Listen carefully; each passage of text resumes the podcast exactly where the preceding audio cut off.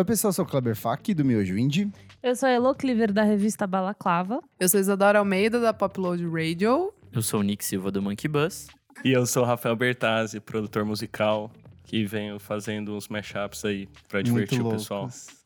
A Perfeito. gente ama. Seja bem-vindo ao nosso podcast. Valeu pelo convite. É então, nóis. no programa de hoje é um especial sobre remix, mashups, reworks, edits, Versões. versões, colagens, samples, scratches.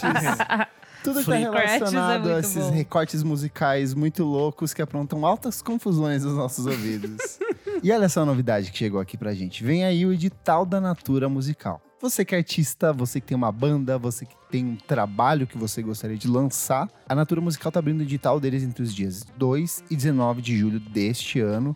Então é a oportunidade que você, artista, tem para se lançar no mercado brasileiro com o apoio de uma das principais plataformas de valorização da cultura brasileira. E o que eu acho legal desse processo é que ele é aberto para vários artistas de diferentes ramos, né? Então não é só um músico que quer lançar um disco, mas é também para você conseguir circular o seu disco, fazer shows. Então... Levar ele para outros cantos do Brasil, que não seja só o eixo Rio-São Paulo, né? É, exatamente, que isso é muito difícil aqui no Brasil, é muito Por grande. exemplo, Luísa Lian, que a gente já comentou aqui no próximo programa, gostamos muito do disco dela. Agora que ela tá saindo em turnê pelo resto do Brasil com o apoio digital da Natura Musical. Ela tá conseguindo viajar muito e eu acho que isso é muito importante, porque tem muitas bandas que não conseguem chegar no É, e não é só ela, são vários artistas que a gente recomendou aqui nos últimos meses. Giovanni Cidreira, Catavento, Carne Doce, todos eles tiveram algum tipo de trabalho. O Francisco Elombre Francisco agora. Elombre, que tiveram um suporte da Natura Musical para circular pelo Brasil, lançar seus trabalhos de maneira mais tranquila, de uma maneira mais competente. Aí o mais legal é que não é feito de forma bairrista. Se for Isso. ver,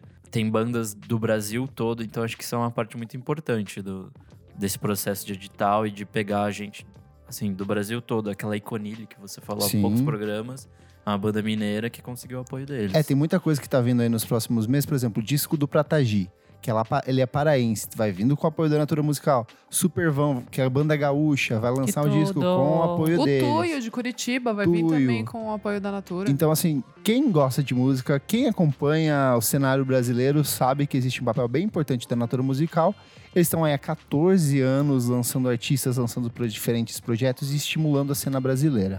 E também quem é de São Paulo, eles também têm a Casa Natura Musical, né? Que é um espaço é lindo. demais. Eu amo, eu, Eu gosto. amo. Desde 2017. Eu acho que o mais legal é que você vê tudo isso rolando na internet, todos esses artistas que receberam apoio. É um lugar que você pode ir ver tudo isso sendo concretizado, assim, sabe? É legal ver o crescimento, por exemplo, do Da Beat, que já passou por É, lá, começou crer. pequenininha e foi pra lá grandona. Então, tipo, tem todo esse processo E o show de... foi mó grande. Foi enorme, Exato. Carnabit. Foi demais. E Muito por bom. que, que a Natura Musical tá aqui? Além de patrocinar o nosso programa, nas próximas semanas a gente vai trazer outras informações sobre o edital desse ano.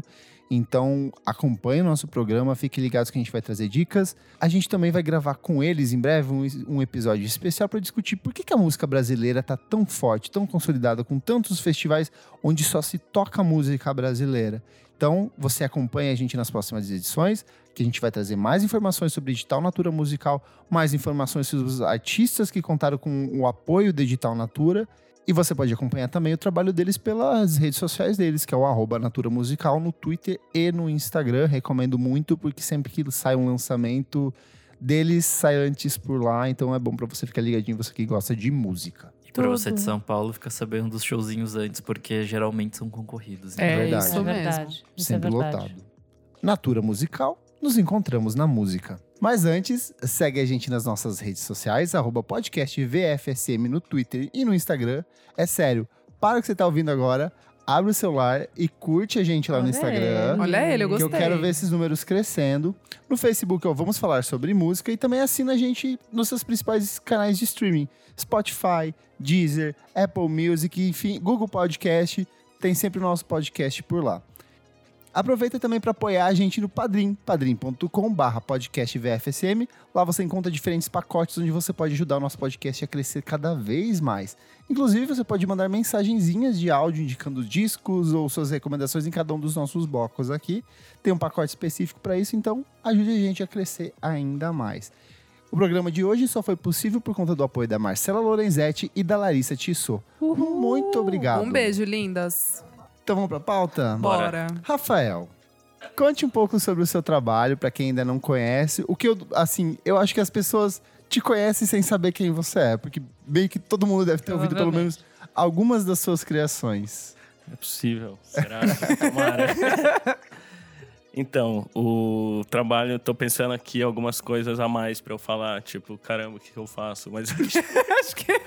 Mas eu acho que o que eu mais faço realmente são os mashups, que, pra quem não sabe, é uma técnica de mesclar músicas. Tipo, é meio que pisar em cima de duas músicas e, e juntar elas no outro formato. Aí eu comecei a fazer isso faz uns sete anos. E por hobby, sempre por hobby, assim. Até porque eu não aconselho mashup pra quem quer ter uma. quem, quem quer fazer uma fortuna na música, acho, acho que não é o melhor caminho. Porque você não vai conseguir vender suas músicas. Porque a gente pode falar disso depois, não sei. Porque a gente tá sampleando outras gravações. Mas é isso. Dá uns exemplos de quais são alguns dos seus mashups mais conhecidos. Então, acho que o Asheba Indie. Nossa, eu amo. Foi uma sequência que eu fiz. Eu tento fazer todo carnaval, às vezes eu pulo. Por falta de ideia. Meu nego charmoso, pra mim, é a melhor até hoje. É muito bom. Aí tem lá Smiths com El Chan, Chan. The Clash Perfeito com Ivete mesmo. Sangalo. Perfeito. E acho que o primeiro que, que deu uma viralizada, assim, mais foi o do Chapolin com o Racionais. Oh, Muito bom. Muito bom. Ai, nossa. bom. É. É muito bom. Tá E louca. Quando que você, você come... Tipo, você falou que tá há sete anos fazendo isso, Uhum. mas trabalhar com esse esquema de produção de música é algo mais antigo ou não? Eu comecei a, a mexer, assim, a fuçar, tipo, quando, quando tinha uns 15 anos. Eu sempre tive banda e tal, e entrei na pira de querer gravar nossas coisas. E aí, numa dessa, eu arrumei uma plaquinha de áudio, tipo, e veio com o Ableton Live, que é, que é um software usado para produção. E aí comecei a fuçar ali, montei uma banda bem relevante que chama Los Pocassones. que, que nunca É de fez pira, nossa- não é? é de pira e fez muito sucesso na Venezuela durante tipo um mês. Que tudo. Real. E real. Isso é, isso é mó real. Galera A lá é ouviu uma das pesado. únicas fãs no, no Brasil. e, e aí eu ouvi o, um disco que eu acho que é meio marco do mashup, né? Que é o Grey Album, Perfeito. Até Do- coloquei na listinha aqui de Boa. obras importantes. do Danger Mouse. E aí eu ouvi, puta, achei, falei, dá, dá pra eu fazer isso, assim. E com música brasileira eu não conhecia, acho que já rolava, talvez João Brasil já fazia, mas, mas enfim, eu não conhecia. E aí fui fazer, achei divertido e rolou, assim. Sete anos foi 2011, 12. É, acho que por aí. É, eu acho que João Brasil já fazia, porque ele lançou aquela, aquela coletânea que era The XX, É, ele fazia com certeza, do eu funk acho que bem carioca. antes até. Muito É. bom. Pode E eu acho que até Acho o, que é- o André Pasti também André já tinha lançado Paz, é. algumas, algumas mixtapes, assim, no meio que no mesmo período. Nossa, Pode ele fez crer. bastante coisa. Faz tempo já, né? Que coisa. Já. Sete O aninhos, tempo hein? passa, o tempo menina. passa. Menina, o tempo passa mesmo. Eu lembro na MTV que daí virou. hum, os mashups do Rafa viraram tipo chamadinhas, assim, sabe? Foi gente muito fez legal no verão. Chamava tudo junto e misturado. E aí foi um jeito de tornar mais conhecido também. Muito bom. Mas você se apresenta ao vivo, faz Me live, apresento, discotecagem. só convidar. A Isadora, eu tô esperando o convite até hoje, que ela tá bombando aí nas festas. E eu toco também, né? Uhum. Toco baixo, toco teclado. Tô tocando com o Chuck. Ah, sei. tocando baixo. legal. Só que lá eu sou apenas o baixista. Um roqueiro. Baixista roqueiro. Um roqueiro Daí você tem a sua dupla personalidade. É. Você lançou um Zé Chan, assim, né? Então, pra pauta aqui, ó, eu fiz meio que um histórico da história do remix. Boa. Amo, Eu fiz por amei. décadas. Acho que a gente pode ir comentando cada uma ao longo do, do tempo, assim. Começar pelo fato de que remix não é uma coisa recente, é uma coisa que desde o início da história da música, da indústria da música, todo mundo fica brincando de um jeito ou de outro na melhor forma de captação, muda um arranjo aqui, muda aqui, acelera aqui, distorce, recorta. Então, desde os primeiros discos, assim, no final do século XIX ainda, já tinha gente brincando com esse, com esse conceito de rearranjar alguma coisa.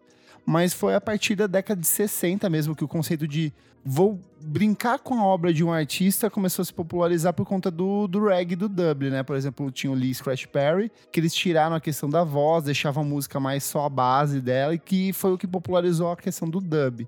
Então, tipo, pegava uma música do Bob Marley, tirava o vocal, dava uma diminuída, é, deixava o grave mais alto, a, a música ficava um pouco mais densa. Então, a partir daí, meio que a galera começou a brincar com isso. Acho que até dá pra voltar um pouquinho mais, sei lá, pensar nos Beatles que Uhum. usavam as gravações deles como elementos pra música. Então, apesar de não ser exatamente um remix, foi aí o- É, o começo verdade. de manipular o som já gravado pra entrar numa música de uma forma diferente. Acho que Acho que coincide com, com as mixagens ficarem um pouco mais. É, menos simples. Tipo, no, no começo era simplesmente o microfone É captando o verdade. cara com o violão. É tipo ao vivaço ali. É, acho que quando começou a rolar das pessoas trabalharem mais as faixas no estúdio, acho que já começou a rolar isso. isso É, o Sgt. Pepper inteiro, né? Que essa pira. de em regravar, de fazer overdubs. Porque aí a técnica já tá ali, né? Não, o Pet Sounds do Beach Boys é Pet total em Sounds. cima disso, assim. É, que é- acho que o salto tecnológico é quando o, o primeiro gravador de quatro canais é inventado, Sim. assim. Porque antigamente era basicamente um microfone captando tudo. Quando que é isso, Nick? Você sabe mais ou menos? ah, assim? é o anos 60. É final dos anos 60? 60 ali, é. Tá, faz sentido, né? Porque, de fato, tipo, Beatles foi muito pioneiro nessas coisas. Aham. Então, acho que tá muito ligado uma coisa a outra, assim. Beatles, o Phil Spector também, que Sim. tinha umas Sim. técnicas de captação, assim, que brincavam com essa coisa de vou repetir o mesmo instrumento várias vezes para dar textura na música. Então, tudo isso tecnicamente é uma É, remixagem, é. uma reorganização dessas ideias. Mas eu achei né? legal você ter falado aqui da década de 60 do reggae, porque até hoje, tipo, quando você vai ouvir, tipo, música jama- jamaicana, DJs e tal, tipo, a galera. Cara, é um mashup ao vivo ali, sabe assim? Tipo, no sentido Mashup de que, não, tipo. é um, É, tipo, é que é um remix. É, vamos, vamos dizer assim. é, mas, mas não tô dizendo, tipo, um remix, o pessoal lá com a mesa e tal. Não, tipo, eles estão cantando, aí para, volta, eles soltam de novo, aumentam o som da voz, soltam a base, sabe? Tipo, é, é muito interessante, assim, muito, muito legal. Eu tava, a gente falando de dub, reggae, aí eu lembrei, eu tava pen- pensando assim durante a pauta, quais foram os primeiros remixes assim que eu lembro, alguma coisa nesse sentido que me impactou. E aí eu lembrei do Selvagem, do Paralamas do Sucesso, que ele tinha as músicas deles, por exemplo, tinha Marujo, tinha Terã, só que daí tinha, por exemplo, Terã Dub. Então, assim, e, e eu fiquei meio confuso a primeira vez que eu vi, sei lá, tinha uns 12, 13 anos, eu falava, nossa, mas por que, que eles estão repetindo uma mesma música dentro do disco, só que de um jeito diferente, sabe? Então, assim, eu lembro que daí veio meu, meu primeiro contato e é um, é um dubzão, uma desconstrução né, da faixa. E a partir da década de 70 começa a popularização da música disco, surgimento das discotecas, das danceterias. e vem daí a questão de produzir uma música que ela fosse dançante, só que ela se alongasse por um espaço maior de tempo, reforçasse o loop, reforçasse a batida. E aí tem um cara bem importante nisso, que é o Tom Moulton, que ele é meio que um dos pioneiros nessa questão de vou pegar uma música, vou colocar um loop dela, que eles usavam aquelas fitas a- analógicas, assim, não sei se vocês. Acho que até posso colocar no link do post alguma coisa, mas deixava aquilo como base e aí entrava com outro disco que de- entrava só tipo com a voz e repetindo um trecho. Ele que foi um dos pioneiros a popularizar o formato 12 polegadas de vinil.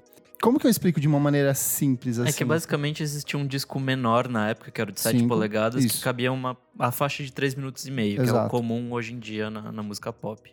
Então, pra a discoteca, era muito melhor ter uma música mais longa que eu pudesse cortar em vários lugares. Não, mas acho que não é nem só isso. A questão de, por exemplo, o 12 polegadas, Rafael, não sei se você quiser se interferir, pode interferir. Mas que eu saiba, ele gira.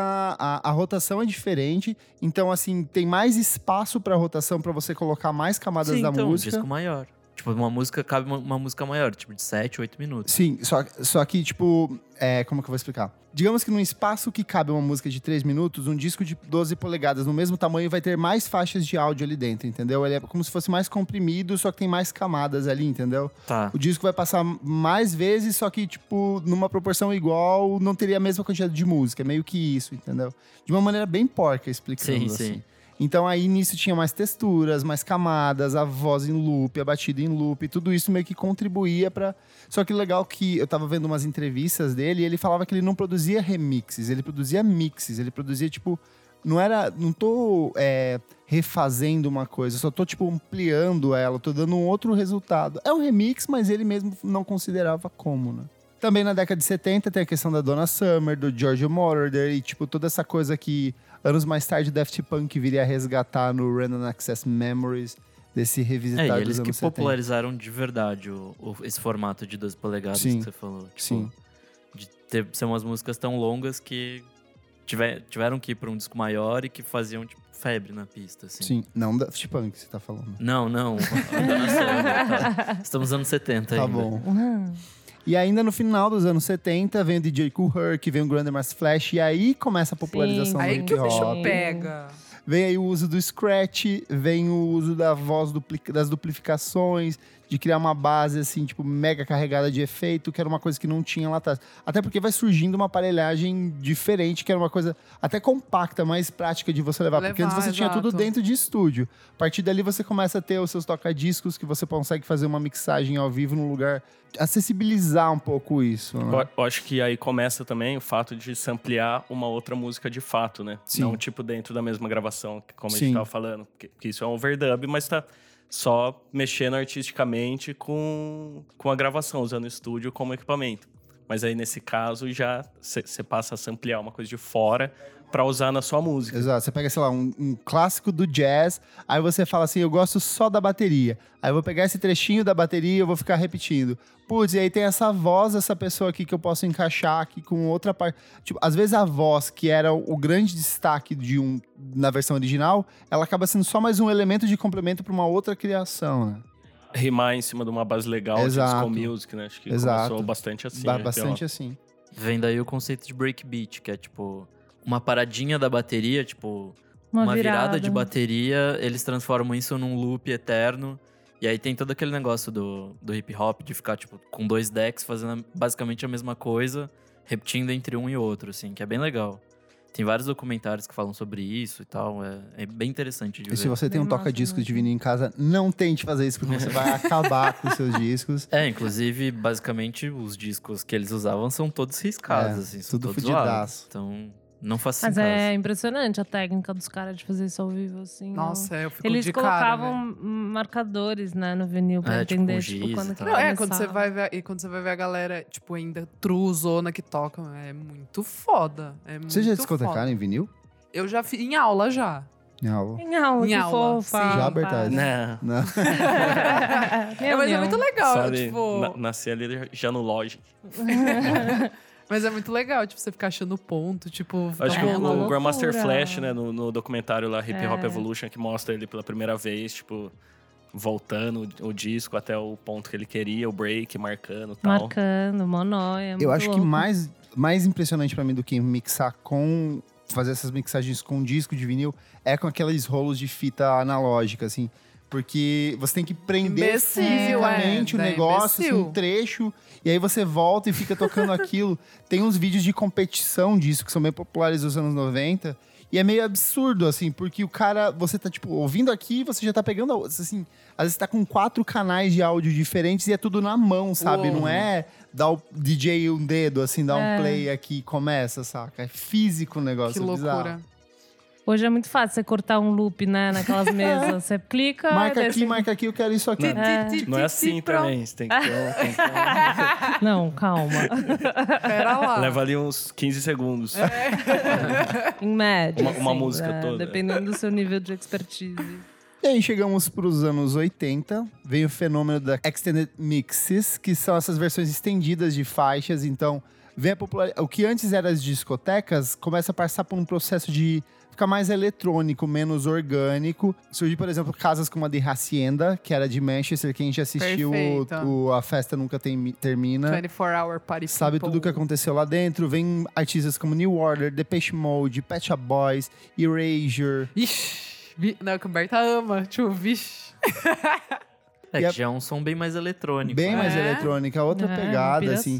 E às vezes, por exemplo, até, até coloquei na pauta aqui, a Madonna era uma cantora que ela lançava uma versão de música num single, que era uma versão normal de uma música pop dela, só que ela já se preparava e lançava uma versão que era pronta para as pistas. Então, tipo, ela era uma versão mais extensa, 7, 8 minutos da Radio música. edits, né? É, exatamente. assim, É, essa extender da graça que daí você consegue meter outra música. Você tem tempo pra, pra ali, tipo, a hora que fica lá enchendo É, é pro, linguiça. pro, pro DJ ter um tempo Pro DJ ter um tempo é muito legal. Eu acho que isso não é- oito minutos, né? Eu acho que não é nem só por isso, é, por E exemplo, quando... brisa, né? É, porque É, você tá discotecando, você tá dançando, Exato. quando corta muito rápido a música, você tipo, putz, mas É, sim. já acabou, Total, sabe? total. Agora que eu tava começando a curtir. É como se o loop já tivesse na própria música, né? Exato, Tipo, Você é. não precisa mais ficar loopando Exato, um trecho é isso. minúsculo. É. Exato. É, e até os fade-outs e os, os fins muito longos de música são exatamente pra isso. Pra assim, isso. Sim. Pra você Já conseguir casar preparar, bem encaixar e outra, né? Colocar no mesmo batimento e tudo. E aí, ainda indo pro final dos anos 80, lá pra 89, já completando 30 anos esse ano, foi lançado dois discos que usam dos samples de um jeito Ai, bem importante. Eu amo. Que é o Pose Boutique, que é do Beastie Boys, e o Three Feet High and Rising do De La Soul. Perfeito. Os dois são do Perfeito. mesmo ano, são lançados em intervalo de tempo muito curto, e os dois fazem isso de pegar esse resgate de clássicos do, do R&B, do soul, da música negra ou do próprio rock, Do rock. e transformar em base para as canções, né? Eu tava até, quando eu fiz a, uma listinha dos melhores discos de 89, que eu fui revisitar esse disco do Beast Boys, e aí eu fui ver a história do disco, assim, e é muito curioso que eles falando que se esse disco fosse lançado, sei lá, um mês depois, ele nunca seria lançado, porque eles gastaram todo o dinheiro deles para ter acesso a esses samples. Só que os valores que eles fizeram foram os valores, assim, tipo, muito baixíssimos, porque ninguém tinha ainda meio que quanto que eu vou a expertise cobrar de saber. né, Exato, pra- pra utilizar essa música. Aham. Então o disco, sei lá, tem samples de Led Zeppelin, tem samples de um Ah. monte de coisa que hoje, sei lá, você pagaria rios de dinheiro pra, pra poder utilizar. sabe? Hoje um sample, só às vezes, muitas vezes, é um fragmento que você vai Sim. usar é caríssimo, né? Caríssimo. Ah, hoje faz parte até do, do, do glamour, né? Você pega o Kanye West que consegue samplear uma galera e faz parte do Uma glamour, porque é vida, caro, assim. né? É. Então é muito louco como as coisas se E eles fizeram um disco inteiro que a base dele é toda calcada no sample, no recorte de outros artistas. Ah, mas é muito louco também que se for pensar, tipo, tem gente que, sei lá, os primórdios do hip hop é basicamente sample. E aí, tipo, essa galera que tem os primeiros discos sampleados nunca ganharam um puto. Não, não ganharam. Não, é verdade. Tem gente que tá na justiça até hoje pra conseguir direito de música e coisa do tipo. assim. E também tem muita música que se tornou mais conhecida de- de- depois de ser ampliada do que, né? Tipo, era uma coisa ali já. Isso aconteceu pra caralho. Eu ia falar isso, é, que essa, é, semana passada eu tava ouvindo na rádio e aí tocou Steely Dan, Peg, e eu nunca tinha parado pra pensar que é a base de I Know do, do De La Soul, do Three Feet High and Rising. Hum. Tan, tan, tan. E eu, tipo, e eu amo essa música. Daí eu falei, caralho, velho, eu já conheço por causa do sample. É muito louco isso, cara. Tem aquela do The Police, que depois foi regravada nos anos 90, eu acho que pelo. Ai, é pela Missy Elliott? Eu não lembro Pode agora. ser. Que é Qual? Every Breath You Take. Sabe, eles usaram como. Aham. É, eles usaram como base de um- uma música que foi, tipo, mega popular nos anos 90. É, assim. que depois eles fizeram uma versão mais. go- Não um gospel, mas tipo, ficou mais soul, assim, Sim, sim, negócio. eles fizeram só com vocalzão. É, né? um vocalzão, Every- every, every- breath E ela foi uma música que fez sucesso nos anos 80. e aí ela voltou, tipo, em caramba. 90 e É muito poucos. legal. Eu acho isso muito É. maneiro, velho. Então já nos anos 90 a gente vai ter meio que uns desmembramentos, assim, na questão do remix. Vai pro hip hop, que daí começa o remix no sentido de eu vou ter a minha música, mas eu vou abrir espaço para um outro rapper entrar, então essa música vai ficar um pouco mais extensa para ter espaço para as rimas desse cara. A R&B começa a ter muito disso, por exemplo, Mariah Carey tem discos, tem, lança um single e junto dele vem, sei lá, quatro versões de remixes. Aí indo pra questão de música eletrônica, a gente tem o, o- o fortalecimento do trip hop, que é uma coisa que é do final dos anos 80, que é todo calcado no uso do sample, na remixagem, na colagem de coisas. E surgem umas obras bem importantes, que é, por exemplo, o Introducing do DJ Shadow, que é um disco também todo calcado em, em cima de samples, coisas, músicas antigas que ninguém mais lembrava que tinha acontecido. E tem muita artista, por exemplo, a Bjork, ela vai lançar uma coletânea que é o Telegram, e não só ela, mas outros artistas vão fazer coletâneas específicas de remixes, sabe? Tipo, vou chamar um grupo de artistas. Era muito, Era né? Era bem comum, bem década de comum 90 tem uma isso. porrada de artistas, e ainda hoje ainda tem bastante, assim, às vezes o cara lança um disco, Por exemplo, a Pablo Vittar lançou o disco É, ano Eu passado. ia falar E esse ano vem um disco de remixes Não, mas- com- de, de mas- todas. Mas como a gente tá falando, tipo, 90, assim, era muito, né? Bem comum. Era bem comum, cara. Uma coisa que eu lembrei que nas décadas de 90 tinha muito, eu não sei hoje, eu acho que não, talvez nos sábados à noite, mas tinha muitas sessões de DJs que faziam assim, um- uma hora sem intervalos. E aí o cara fazia mixagem ao vivo Ao nos vivo, programas de sim, rádio, sim, sabe?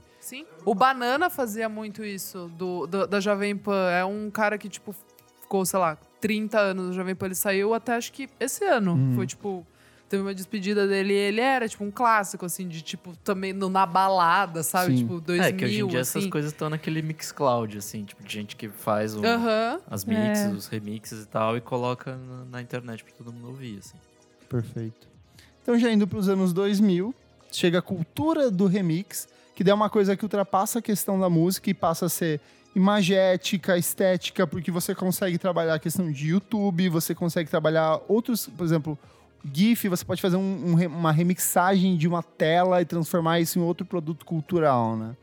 Mas no campo de música mesmo tem a popularização dos mashups, que curiosamente em 2004 tem dois discos que são bem importantes lançados sobre isso, que é o The Beatles, que é produzido pelo DJ BC, que é um trabalho que une The Beatles com Beastie Boys, e também tem o, o Grey Album, que é do Danger Mouse, que ele é uma mistura do The Black Album do Jay-Z com Beatles. Sim. Então por isso que fica Black, com o White Album, na verdade, dos Beatles. Tem o trocadalho ali, né? É.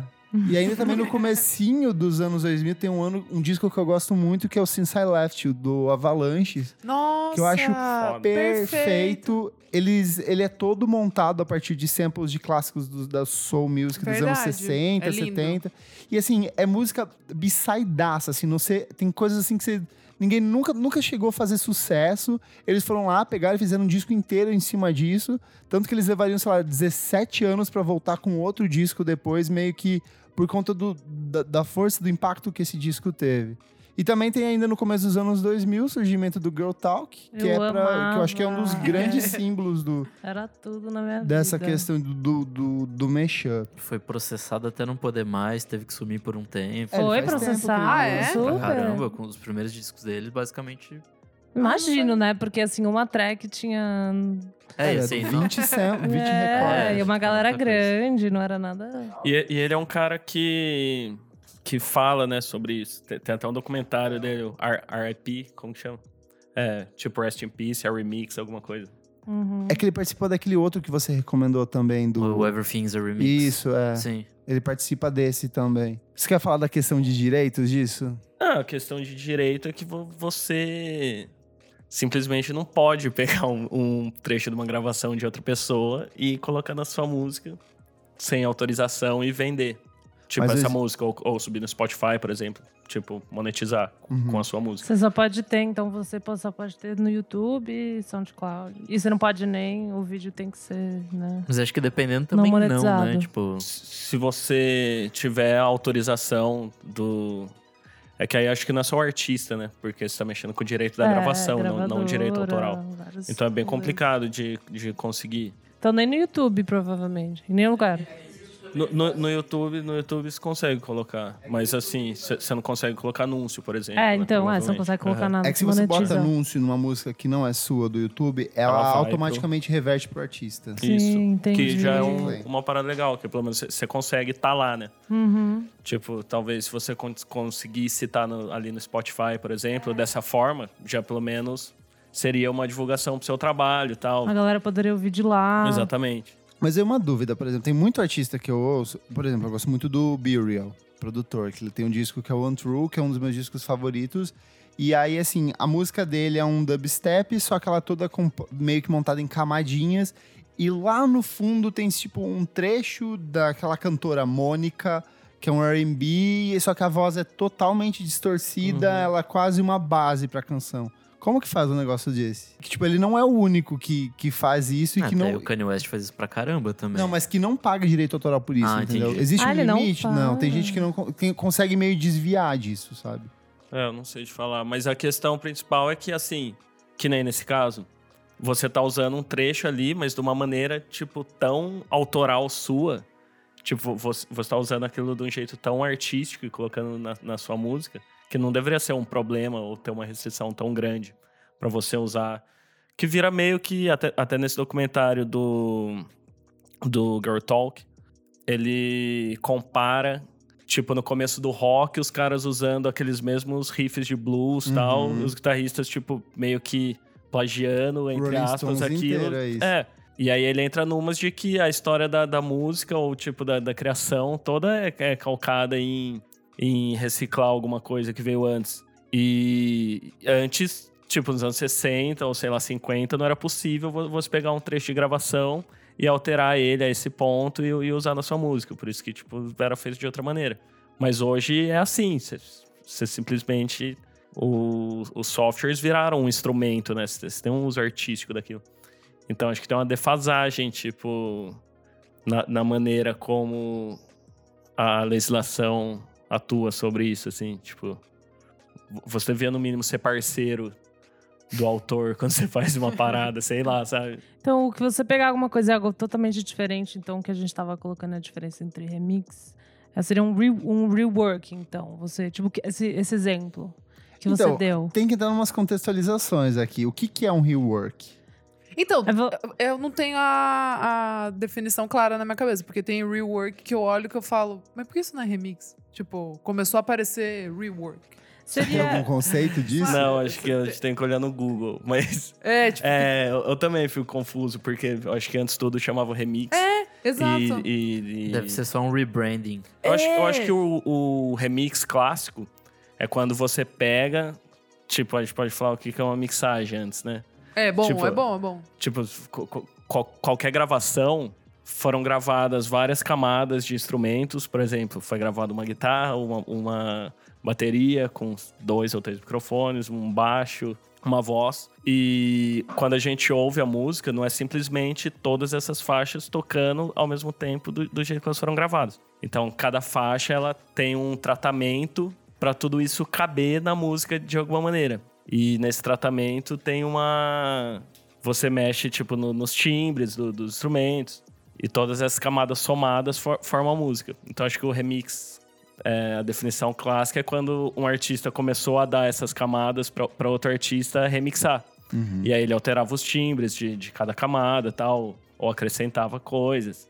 E eu acho que talvez rework te- esteja mais usando o termo quando, quando você se mete mais, assim, vo- você produz outras coisas. Quando outros- você usa umas arranjos. bases pra fazer algo que. Meio Tô, fala- tô seu, falando assim, assim. meio, meio chutando, na real. Não, mas a pode partir ser. dos que eu vejo o pessoal usando. É, porque você pode ver que tem muito rework que às vezes o próprio artista entra e toca uma É, guitarra. por exemplo, ele muda, Isso, todo, é. todo o arranjo é. ali. Mas tem remixes mais- que também são É, então. É, exato. por- é porque o remix já era isso, né? Sim. Talvez.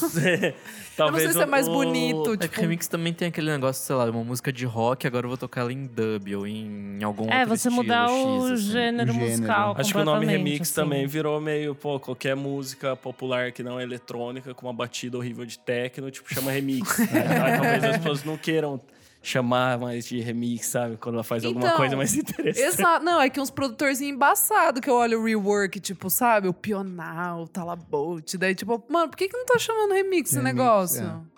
Eu tem- acho que é mais essa questão de você mudar um gênero de uma música, você trazer ela pra um outro universo, sabe? Não é só você fazer uma zoeira ou um remix, não sei. E tem também o edit. Que é uma Ah, edit. Edit, acho que é mais um Ah. corte horizontal, assim, da música. Tipo, tipo você pega. Ela tem cinco minutos, eu vou deixar em três. É, tipo, É, até porque sei existe lá. o Radio Edit, né? É. Tipo, É, o eu vou Radio diminuir Edit. pra ela po- caber na rádio. É que é feito pelo próprio artista, ou a Sim, gravadora, ou a gravadora, provavelmente, talvez. assim, né? É, Não Radio é... Edit. Inclusive Radio tem um, um documentário, documentário não, um videozinho da Vox, daquela série Earworm deles, que eles falam sobre isso, sobre como foi criado o Radio Edit, essa- esses Esse extended conceito. mixes que Aham. você tinha falado antes, que é bem legal, a gente vai deixar linkado no, no programa também, que vale a pena ver. Boa, Nick, gostei. E no você falou que música é, ela é feita em camadas a, a partir da mixagem, mas no seu caso, quando você vai trabalhar um mashup, normalmente você já pega a música pronta, não pega? Então, o mashup seria tipo um remix, só que com mais de uma música valendo.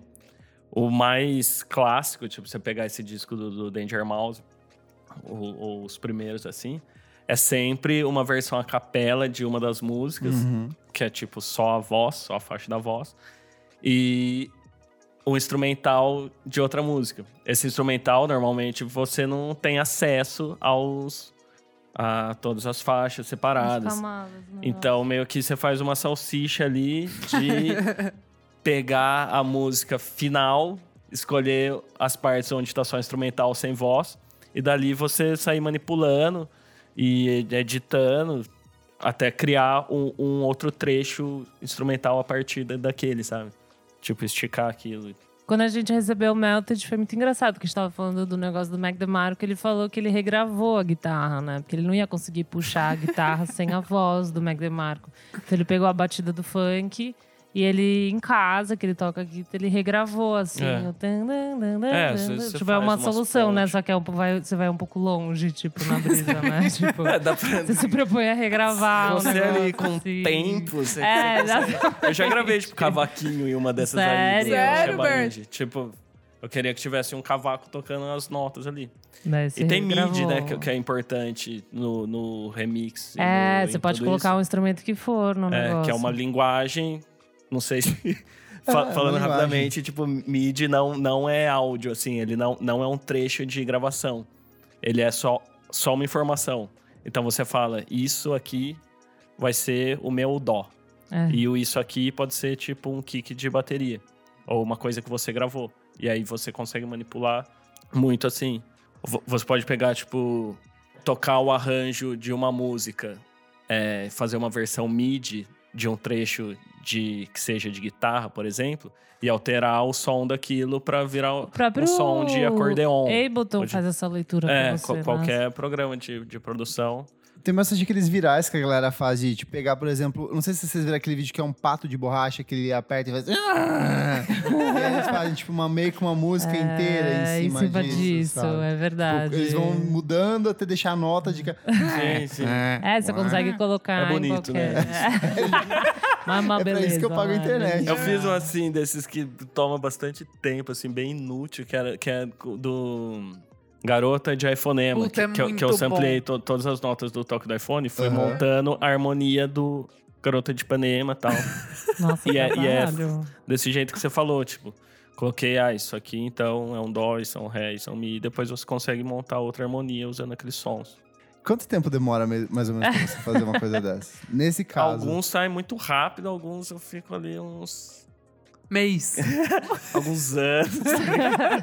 não, mas tipo, às vezes eu fico dias. E, e também, às vezes eu perco, perco muito mais tempo testando o que dá pra fazer do que realmente finalizando. editando, é, e mixando.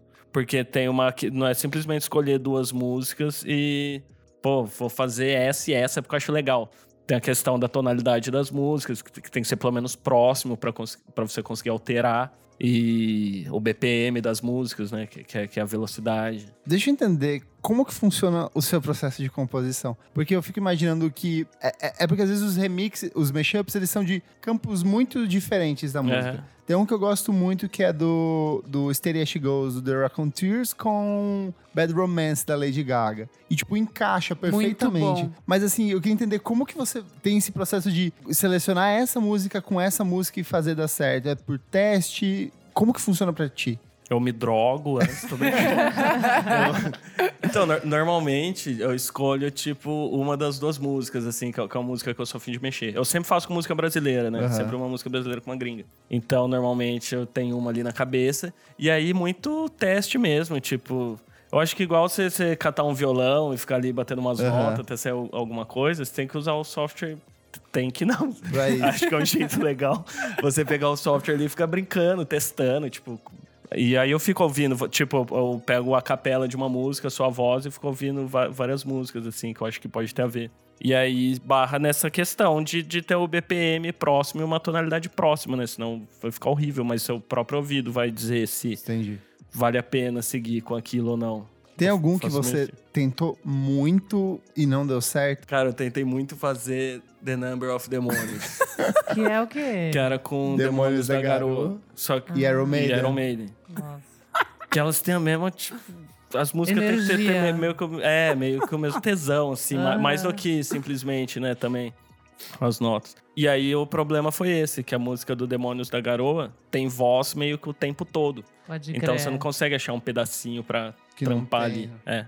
Você teria que, tipo, tocar ela pra. É, Aí, só que pega aí também perde. por- por- porque o legal essência. do, do, do, do mashup ou do remix também é que você tá usando a música de outro cara, porque aquilo já tem um significado na cabeça das pessoas muito mais definido, né?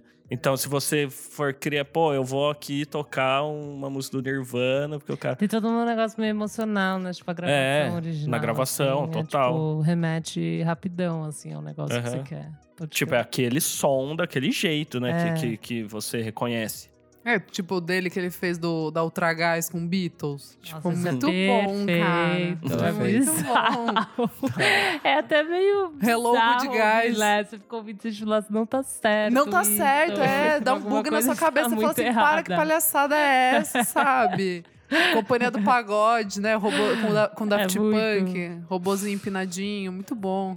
Tem um meme que fala, tipo, essa, essa é coisa... This represent, This represent Brasil, more than Brasil. soccer, soccer and samba. Esse do da Ultra Gás sumiu um tempo da internet. Ah, Por- é? por causa Direito? de- é. Ah, de direito? Tipo, no, no SoundCloud, às vezes você toma ali um strike, né? Agora eu parei de colocar pra baixar as músicas. Eu acho que eu- É, daí acho que é. De boas. acho, acho que é de boas. Todas as suas músicas, elas estão no Spotify. Ou no YouTube. No SoundCloud, desculpa. Como algumas, tipo essa, eu não consegui subir no, no, no SoundCloud. Eu fiz o canal do YouTube por causa disso, na real. E aí lá rolou de, De subir. boa. É, no YouTube tá tudo Então, lá. tem um de canal do. YouTube. Você já, você já tomou alguma chamada, tipo, judicialmente Não, falando? não. Não? não, Eu já tomei xingo da- das, de fãs só. só de fã. Posso falar? Mas posso exaltar aqui? Então, que eu... tá bem feito o trabalho. Então, eu vou exaltar, Uhum. porque eu, eu, né, que sempre tô no carnaval em casa, tava assistindo lá Band Folia, que eu assisto, e aí do nada aparece a. Mano, você realmente assiste eu isso. sou, é sério, Fala vocês acham sério. que é mentira. Vocês acham que é mentira minha. Eu vejo China lá, beijo China, todo ano. É, daí do nada, Carnaval de Salvador vira Daniela Mercury no trio elétrico e ela toca o mashup deste menino com Beyoncé, o mais Ah, belo dos verdade. belos. Tudo! E eu fiquei assim, cala a boca, sociedade que quer barrar com os direitos autorais, sabe? Chega. Além da Daniela, você teve algum retorno de algum artista? Eu já tive muito assim no, tipo, no Facebook. Do, o primeiro que teve assim. No Twitter também, não foi? É, Twitter, enfim, na internet. É onde que eu teria, né? A pessoa ia me ligar e falar, Rafael, muito legal, obrigado. Esse é um povo correr em Já casa. tive, já tive do Talking Heads, que Esse foi, foi louco, foda, Ah, o mano. Dave É. Que foi o único gringo. Não, tipo, Facebook Deles, tá. estagiário do Talking Heads, enfim, mas Talking Heads Não, mano, oficial. foi muito Foda. foda. Daniela Mercury, é, é, a Ga- Gabi Amarantos. Aham. Com, Racionais. compa de Washington, uma vez fizeram uma matéria no, no Rio, quando Ah, fiz o Baindy e tal, e aí ligaram pra ele. E ele comentou lá que gostou. Caetano também. Massa. Mas tem algum que você, quando você tava começando, não lembro se você falou, mas É. se, que você ouviu e falou, nossa, é muito da hora isso. É isso que eu ia tipo, perguntar. Se tem algum... De outros É, artistas? um É. trabalho de outro artista que você falou, Cara, eu queria muito ter feito isso. O, o, Danger, o Danger Mouse, que foi a primeira coisa que eu ouvi de mashup, foi crer. isso. Eu falei, nossa, que legal que é isso. Uma música e outra ao mesmo tempo. foi Explodiu sua cabeça. Derreteu tudo. Explodiu. Mas sempre aparece coisa legal, assim, na internet. Ah, internet, Sempre. né? O lixão do mundo, é isso. Vocês lembram qual foi o, tipo, primeiro mashupzão ou remix, assim, que... Primeiro? Ou, ou algum que marcou muito vocês? Ah, comigo foi os do, Ber- do Bertazzi mesmo. não, sem puxar Não, saquismo. não, eu não tô Ai, brincando. puxa Antes eu nem sa... Não, sério mesmo. Antes eu nem sabia que chamava mashup. Tipo em 2011, acho. Acho que 2011, assim. Eu nem 2011 ou 12. Eu nem sabia, tipo, que mashup eram duas músicas e blá blá blá. blá. Pra mim era tudo remix. Entendi. Não tinha outra Ah, coisa. E aí o do. Acho que foi do Rage Against, né? Qual que foi primeiro, assim, que você, que você lançou, Rafa? primeiro de todos foi Blonde e Roberto Carlos. de Roberto Carlos. Pode crer. O primeiro que eu lembro era aquele Cid Moreira on the Dance Floor, Ai, sabe? eu Ai, é amo! maravilhoso. Muito É perfeito! Quando eu fazia festa eu em amo casa, eu muito. Eu já sempre discotequei tocava. alguma vez que eu toquei essa playlist. Gente, essa vamos fazer? inteira. Nossa, Tem que discotecar. Eu, eu fui lembrar de pesquisando essa pauta. No É. início, Deus criou. Todo mundo aqui vai dançar. Vai dançar. Vai dançar, vai É dançar. muito bom. Nossa, pode eu crer, é sempre babado. tocava em casa quando a gente fazia festinha. Isso é Primeira vez que eu babado. ouvi, eu falei, nossa. Tinha uma dupla que eu gostava muito, que era, acho que é Lobster Dust. Eles fizeram, por exemplo, Like a G6 com MGMT. Eles que fizeram essa do Bad Romance com O The Raconteurs. Raconteurs. Eles têm Muito uma bom. lista, assim, de, de coisas... Eles têm um que é... Eu não sei se é deles... Eu acho que não, mas tem um que é muito bom, que é do Blonde, que é o Heart of Glass, com aquela The Sprawl, Mountain Behind the Mountain do Arcade Fire. Tem E, mesmo. tipo, caixa você que tocou. eu já você, é, já foi você que tocou, eu nunca tinha eu toco ouvido. sempre. Achei muito legal. Perfeita, Muito perfeitinha. bom. Pra mim, acho que as primeiras. A primeira de verdade foi a do Girl Talk, lá em 2006, 2007, Uhum. sei lá. Que eu vi várias músicas sendo sampleadas, mas o, o que pegou pra mim mais é que, tipo, nos anos 90 eu ouvia muito uma banda que chamava Us Tree. E aí eles fizeram uma versão, enfim, de uma música do Herbie Hancock chamada Cantaloupe Island, que era Cantaloupe, com, com o loop de loop mesmo, de OP. Ah, que loucura. Ah. E aí, enfim, eu ouvia quando era criança, e anos depois eu ouvi a versão do Herbie Hancock, que é o original, e falei, meu Deus. E acho que isso é, uma, isso é uma coisa bem legal também, quando É você tipo, reconhece legal. outra versão. É, isso é legal. É muito bom. Perguntinhas aqui, ó, que eu coloquei na pauta. Um remix pode ser melhor do que a obra original? Sim, Eu amo essa questão. É, eu pode. amo É, a gente já problematizar essas coisas. Eu gosto. É... Ah, acho que sempre pode, né? Poder sempre pode. Muito bem. Deve, deve poder, né? Não tem uma regra. Não tem uma regra, mas eu acho que a original. Não sei, eu acho que sempre tem um valor porque você escolheu aquela, então é sempre porque a música Ai, não minimamente sei. é boa. Não sei. Você acha que não? Eu acho que, bom, eu acho que. A pergunta é: o mashup pode Não, ser. um remix. Um remix. O remix pode ser? Eu acho que sim. Não tenho nenhum exemplo, Ah, mas eu tá, acho o que remix. Não, eu, Eu tenho. tenho um aqui, Não, ó. Eu tenho do Jacques Green, Can't Get Close, que é uma música do Sanfa e uma, tipo, uma, um remix dele, assim. E eu acho muito mais foda. Eu tenho um exemplo aqui que eu sei que a Isadora vai concordar comigo. Fala, amor. Que é a Rogue Waves do Miguel no remix do Tame Impala. Waves Eu acho é perfeita. perfeita. É Ela é bem muito melhor. É, eu to- essa eu toco sempre. Essa eu toco sempre. Gosto muito, gosto pra caramba. Tem aquela do Alex G Sportstar e a- o remix do Porsches é muito melhor que o original. Nossa, amiga, eu nunca ouvi. Não? Nossa, É eu verdade. amei essa. essa já muito já melhor. pensei aqui na minha cabeça e eu vou amar ela. É muito melhor. é Tem um muito que eu. melhor. Assim, tudo que ele lança, pra mim, que os, os remixes são perfeitos, que é o Forte. É, Ele Ah, tem, bom tipo, mesmo. uma playlist verdade. É bom no, mesmo. no Spotify que são só os remixes dele, assim. Ele tem, sei lá, mais de 20 anos de coisas muito loucas que ele remixou. Acho que a última grande coisa foi a da Alicia Keys, que ele pegou, tipo, uma música no início desse ano. Não, foi, não é co- Não, é Nelly co- Furtado, Nelly Furtado, Ah, Nelly desculpa. Furtado. Foi Nelly Furtado que ele fez uma música no início desse ano que excelente, assim. Já ele- gostei. O JMXX também tem uns remixes Muito, bem legais. Inclusive, ele tem um remix para as próprias músicas do DXX. Tipo, Sunset, a versão dele é muito melhor do que a versão original, que por sinal foi ele também quem produziu. assim. Tem, a- tem também o tipo, que é a can- tipo, You Got the Love com uma base do XX, que daí ele misturou, que ficou, tipo, muito foda. Massa. Muito foda. Elô, tem alguma coisa? De remix favorito? Esse que eu falei, eu acho bem bom. Tem umas, umas músicas da Cisa no Spotify que são remixadas ah, que é eu verdade, gosto. são boas. Que são bem legais. Aquela assim. com o Calvin Harris. Tem essa, né? Essa é só ok. Ah, eu acho divertido. Eu acho legal quando eu gosto muito de rever, de ter uma versão. Boys Noise tinha um... Desculpa te Ah, cortar. Não, não, pode. É, Eu total. lembrei agora. Boys Noise é bom também. Fazer Cut Cope tinha, o Alice Dixon. Verdade. Tudo que é da DFA tem uns remixes maravilhosos Nossa, Cut Cope tem umas muito Que é feita pela boas. própria galera da DFA. Então, É, É, gente é, boa, é, tipo, é retroalimentação. Eles É. ficam fazendo coisa do outro, assim, Breakbot também, essa galera. Cara, eu, eu não sei se é porque a gente cresceu nos anos 2000 ali, mas, por exemplo, tem muita coisa, tipo, os remixes do Gossip pelo Soul X.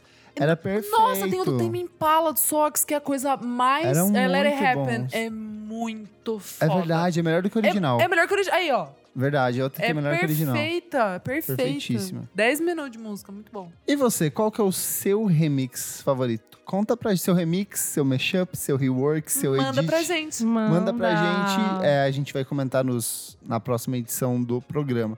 Eu fiz aqui o pedido para as pessoas, no, pros nossos ouvintes no nosso Instagram, arroba podcast VFSM, quais são os seus remixes favoritos. Aí o Patrick Kiss Seven respondeu, falou Rivers da Lick Lee, mas ele não especificou o quem. É, Ah, é a que toca na rádio lá. ah, esse é... É. Tum, tum, tum. Isso é um remix? É remix. Tem um remix. Não, Ah. isso é o remix, Esse é né? um remix. Ah, isso é legal mesmo. Tem também o Kel Winap. Ele falou assim: não diria, não diria favorito, mas um bem marcante é pra mim o 192,000 do Gorillaz. Também não falou quem fez o remix. Tem o, o BZ, BZR, BZR Overi. Ele recomendou Pink Floyd versus Bee Gees, Stay in the Wall. É um mashup, não sei se vale. Vale, Lógico vale, vale. sim. Perfeito. O MRA Azevedo recomendou Listomania do Kaminsky, a música do, do, do Phoenix, só que pelo Kaminsky. E tem também o, o Tô Viciado em Bichinho, do Lux com Nossa, é muito. Eu acho melhor que a original. Juro, eu Não, eu acho. prefiro a eu acho original melhor que a ainda. original. Eu, Eu acho prefiro muito boa, caso. velho. Muito. A gente recebeu algumas no Twitter também. É, o Leonardo falou do A Dor, do Jalu, mas também não falou quem fez. Tem uma aqui que é muito boa, que é uma sensu- Sensual Seduction do Snoop Dogg, só que com a Robin junto. Olha só. Nossa. Não, Muito mas bom. É porque a Rob, o, o Snoop Dogg participa de uma música do disco da Robin. Então, mas eu não sei, pa- aparentemente isso aqui é bem antigo. Nossa, lembrei uma, desculpa, que eu acho muito melhor. Gangsta Love do Snoop Dogg tem uma versão do Mayer Hawthorne que é um milhão de vezes melhor e é perfeita. Mas é um é, remix é um, re- é um ou é remix uma porque versão? tipo ele meio que canta e daí entra a- Ah, a, a, a base Então e é tal. remix. É remix mesmo. É muito foda. Tem uma que eu lembrei, que eu adoro, que é Forever Dolphin Love, do Kono Mocassin. Mas tá escrito no Spotify que é um rework. Aí, ó. É porque é chique, é porque é indie. Quando é indie. Pelo Arrow Alcan. Alcan. Eu acho que é da É. fase da lua. Você olha, É ah, muito hoje bom. é crescente, hoje é rework. Hoje é rework. Tá 35 escrito. graus. Hoje é tia Edith. remix. Hoje é tia Edith. Vamos pro segundo bloco do programa. Não paro de ouvir. Não paro de ouvir. Não paro de ouvir. Chegamos aqui no segundo bloco do programa. Isadora, o que, que é esse bloco? Neste bloco, daremos recomendações de peças audiovisuais recentes, lançadas na última semana ou mês. E o que, que você recomenda? É, então, meu primeir, minha primeira recomendação é o álbum novo da Kate Tempest, que é maravilhoso, se chama The Book of Traps and Lessons. Ah, sabia que eu vi o show dela no Primavera e eu não gostei? Então, po- então é posso falar? chata. Ah, É que- isso pode, que eu ia falar. deve Isso que eu ia falar. A Kate Tempest não é um negócio tipo, nossa, mano, vou ver um show dela. eu acho que Ah, deve ser uma tá. coisa meio Que eu diferente, encontrei a, assim. eu encontrei a Larissa Conforto e ela, tipo, meu, vai ter o show da Kate Tempest. Você precisa ver. Você precisa, sabe? Tipo, ela Então, hypou pesado. Aí eu então. fui e, tipo, não gostei. Não, mas eu gosto eu da. me senti mal por não ter Eu ouço, a gostado. Kate, eu ouço a Kate Tempest já tem um tempinho. Tipo, eu acompanho o trabalho dela desde o começo. E ela, tipo, ela é poetisa, né? Ela não é Ah, cantora. tá, Tanto que ela veio entendi. na Flip, em Paraty, há dois anos atrás, lançar o livro dela. Tipo, e todo mundo Hum. cagou, entendeu? É Tipo, outra parada. É outra parada. É que eu Entendi. achei muito foda, porque as letras são, são muito legais. É, ela, tá, ela tá, tipo, né, profetizando ali. Ela falando- fala várias. ela fala várias. E aí, é, esse, esse álbum específico, ele fala muito, tipo, de relação entre amor e poder, assim, saca? Tipo, é, é, é legal, assim, as letras são bem fodas. E também fala bastante da questão do Brexit, que tá pegando lá, que o bicho tá É. pegando lá. É, e eu achei. É bem política, E- né, exato, é super político, assim. É, tipo, e realmente parece que ela tá contando histórias é, no ritmo dela, saca? E a produção é do Ricky Rubin, ela gravou no. Shangri-La, no estúdio lá de Malibu. Classic. E eu achei muito foda, porque tem música, assim, que ele tenta colocar o mínimo possível, sabe? Pra não, pra não mexer no, no, no que ela tá falando. Tipo assim, a mensagem dela é mais importante do que a batida Uhum. tipo, do que a, o beat ali e tal. E eu achei diferente dos outros trabalhos dela. E a minha outra dica rapidinha é o single do novo do Free Nationals, que é a banda que toca com o Anderson Pack, que eles, eles chamaram a Caliutes e, né, já estava gravada com o Mac Miller. Última, última Falecido. gravação. Eu adoro quem fala o Hippie. falecido. O falecido, Mac Mac, Miller. Mi- o falecido Mac Miller. Finado. Finado. É muito coisa de voz, É velho. muito. Ai, o finado, fulaninho de tal, que Deus o tem. Então, e daí se chama Time. E a é boa? música. É bem legal, achei bem legal. Achei bem a Kali. Kaliutes ali. Tipo, Ai, caberia amo, no, no álbum dela. Super legal. Perfeito. Super legal, gente.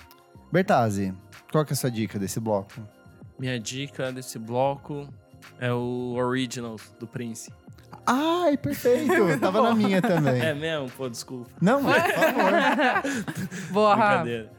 Então, Originals é um, é um disco, né, de... É uma coletânea de... uma coletânea de versões Isso. do Prince De demos. de demos que eram músicas que foram lançadas por outros artistas. Isso. E Tem um produtor que era produtor que acompanhou o Prince ao longo da carreira, que fez essa seleção, mas o próprio Jay-Z meio que acom- acompanhou o processo Uhum. de, de gravação, de organização disso. Tem, sei lá, Nothing's Compared to You, que foi uma que já tinha saído ano passado, Uhum. mas tem todas essas versões que ficaram famosas na voz de outros artistas, mas são composições originais do Prince. várias inéditas, né? Isso. É, que nunca, nunca.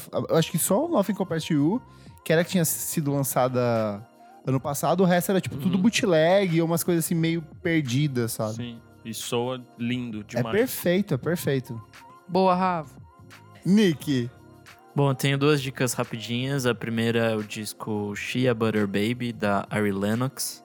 É, foi lançado no comecinho desse mês. É um som meio R&B, soul, neo soul. Tem produção do, do J. Cole. E é um disco bem legal. Fala sobre negritude, sobre sexo, sobre ser mulher, ser jovem. É uma resenha que eu li compara bastante a série She's Gotta Have It, do, do Spike Lee. Então acho que tem tudo isso e é, é bem legal, assim. É, é um disco muito bom, vale bastante a pena.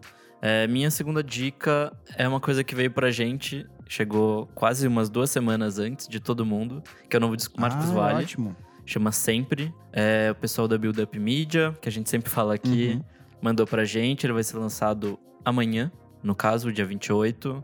E basicamente é Marcos Vale sendo Marcos Vale. Tem bastante coisa dos anos 80, assim. Inclusive tem uma versão de Aviso aos Navegantes, do Lulu Santos. Ai, eu amo. Assim, a gente já ouviu antes, é bom pra caramba. Acho que vale bastante a pena.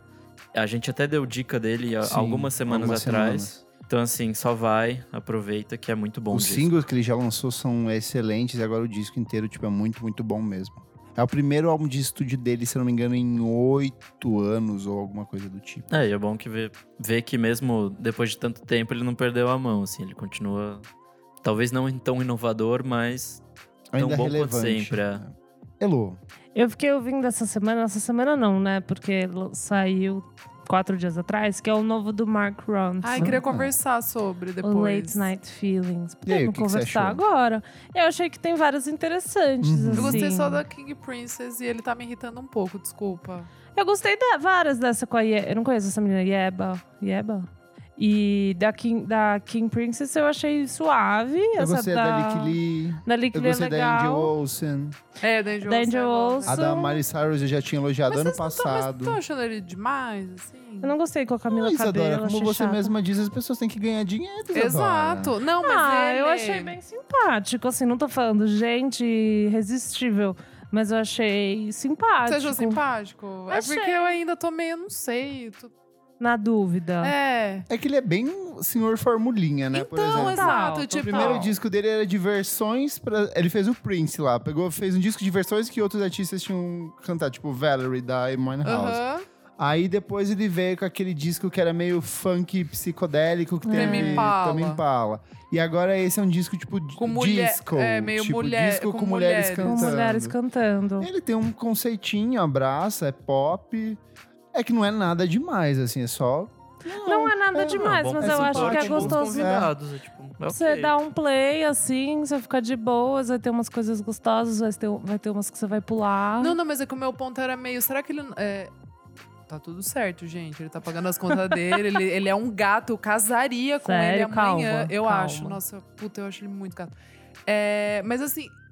Será que não vai ficar um negócio meio Calvin Harris, assim? de dar uma Ah, pesada. Pra mim de- já é um pouco. É, de tipo, ficar querendo aparecer toda hora. Sabe assim? Tipo. Ah, eu não sei, estar Isadora. Eu acho que algumas pessoas precisam ganhar dinheiro. É assim que as coisas são. É.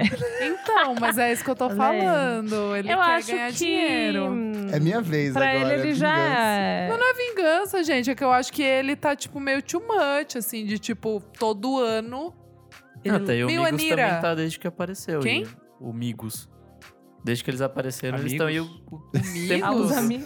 O chororó? Vai ter show do Amigos. né? Desculpa, completamente assim.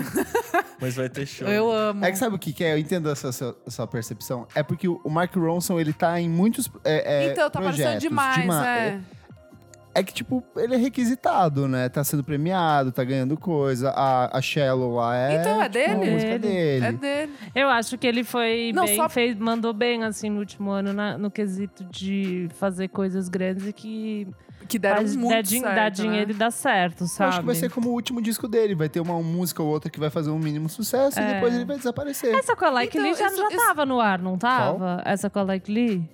Saiu Já, um pouco Já, Já, tinha saído, né? Já tinha ouvido. Foi. Foi com ela que ele anunciou o disco, na verdade. Ah, então tá. É, tem várias assim que passa reto. Tipo, eu não gostei muito, mas essa com a Miley Cyrus, Nothing Breaks Like a Heart, fez super sucesso. Eu acho essa música perfeita. É, É, essa você música é gosta? Eu não legal. gosto muito, mas O eu, eu é super bom entendo, assim. É, super entendo, assim. E, hum, enfim, é isso, gente. Vai ouvir, tirem suas próprias conclusões. Porque é interessante. É interessante a King Princess. Eu acho interessante a escolha de nomes. Além Ah, de é tudo. que ele adora flertar com o que tá super fresh, nascendo. Meio que essa Você coisa tá do. muito no bode Ela- dele. Eu tô um pouco Tá de muito bode. bodeada, Eu tô caralho. de bode dele. Por causa A disso, de não, tipo, não, não esperar esfriar um pouco, sabe? Tipo, a Anitta, que fica todo Sempre mês, velho. Vai lançar música com a Cristina Aguilera agora, sabe? Tipo, dá uma segurada, É. Eu acho parça. que ele achou que, tipo, meu, vamos aproveitar a onda aí do Pode meu nome, ser, pode ser entendeu? também. Vamos, vamos, ah, vamos surfar. Isadora. Eu acho que algumas pessoas precisam ganhar dinheiro. Mas isso a gente não tá problematizando. Queria eu tá enchendo meu cu de dinheiro. Eu só tô falando que, É tipo, legal que ele, tipo, trouxe a King Princess, que eu gosto bastante. A Angel Olsen, que é Mara. A Angel Olsen. Mas aí foi pra uma lixa aqui, sabe? Truqueiro, né? Truqueiro, gente. É o que é. A gente tá Repete o falando de pop disco, então? É Late Night Feelings, do Mark Ronson. E você, Kleber? Minha primeira dica é o Rito de Passada, MC Tá, o primeiro álbum de estúdio dela.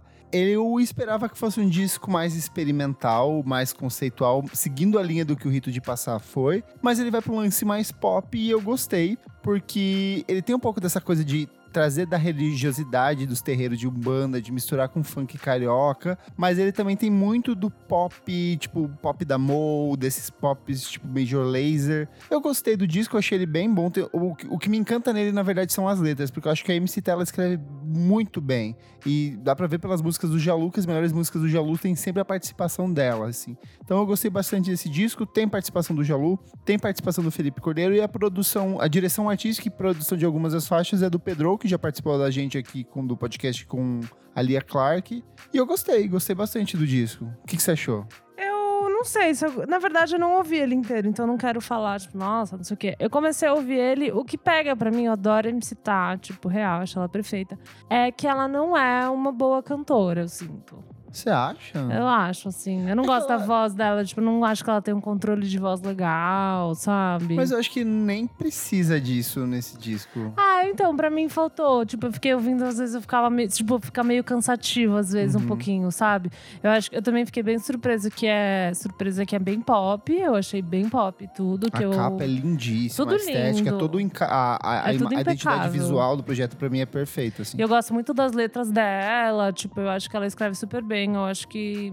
Mas só isso, assim, até fico na bad de mandar um, um- nada além de perfeito, sabe? Uhum. Mas eu não gosto muito da voz dela, assim, só. Tipo, algumas horas eu acho. Ou o tratamento da voz no disco, sabe? Achei que ficou muito na cara. Às vezes podiam ter colocado mais pra trás, fazer umas dobras, tipo, fazer uma coisa um pouquinho mais.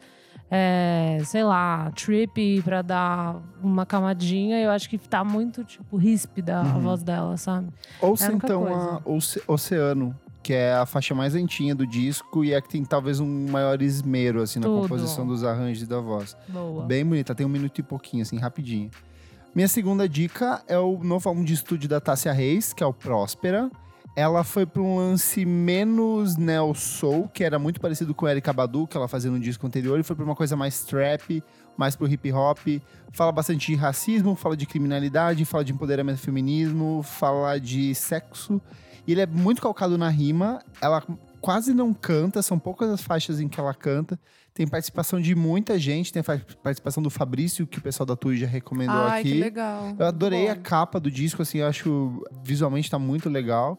E então recomendo bastante o Próspera da Tássia Reis. Legal, Boa. ela é tudo. E minha última recomendação é a nova música da Caroline Polachek, que era a ex-integrante mas do eu, Charlie. mas eu sabia, né? Que Eu ela- sabia. Renan e ele levanta as bandeiras. Eu amo. Ela lançou essa música que se chama Door. Pra mim, ela é meio que um resumo de tudo que ela tinha feito, tanto no Charlift quanto nos trabalhos dela em, em carreira solo. Que ela foi um, ela lançou um disco meio merda de música ambiente, assim. Ramona Lisa? Então, ela tem o Ramona Lisa, que é todo concebido em, em formato MIDI, mas ela tem um outro que ela lançou com o nome de CEP. E só que esse é bem ruinzinho. Aí eu sinto que nessa música ela meio que conseguiu amarrar tudo que ela fazia de legal no Charlift, mais esse lance experimental e lembrou muito em alguns momentos a última música lá da FK Twigs, a Cellophane. Então achei ela meio pop, meio R&B, meio art pop, assim, eu achei bem legal. O clipe também é muito bonito. Eu acho que meio que representa um pouco do que ela deve fazer pros próximos meses no primeiro álbum de estúdio dela. Fechou?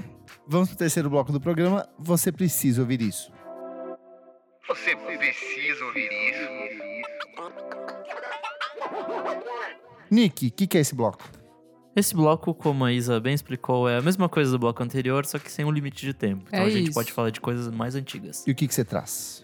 Então, semana passada, basicamente, o Felipe Zidar, um produtor Ai, do Cássio. do Cassius, tipo, famosíssimo Nossa, na Ah, que França. cagada, né? Ele faleceu, ele basicamente caiu de um prédio e meio que foi um acidente bem bosta.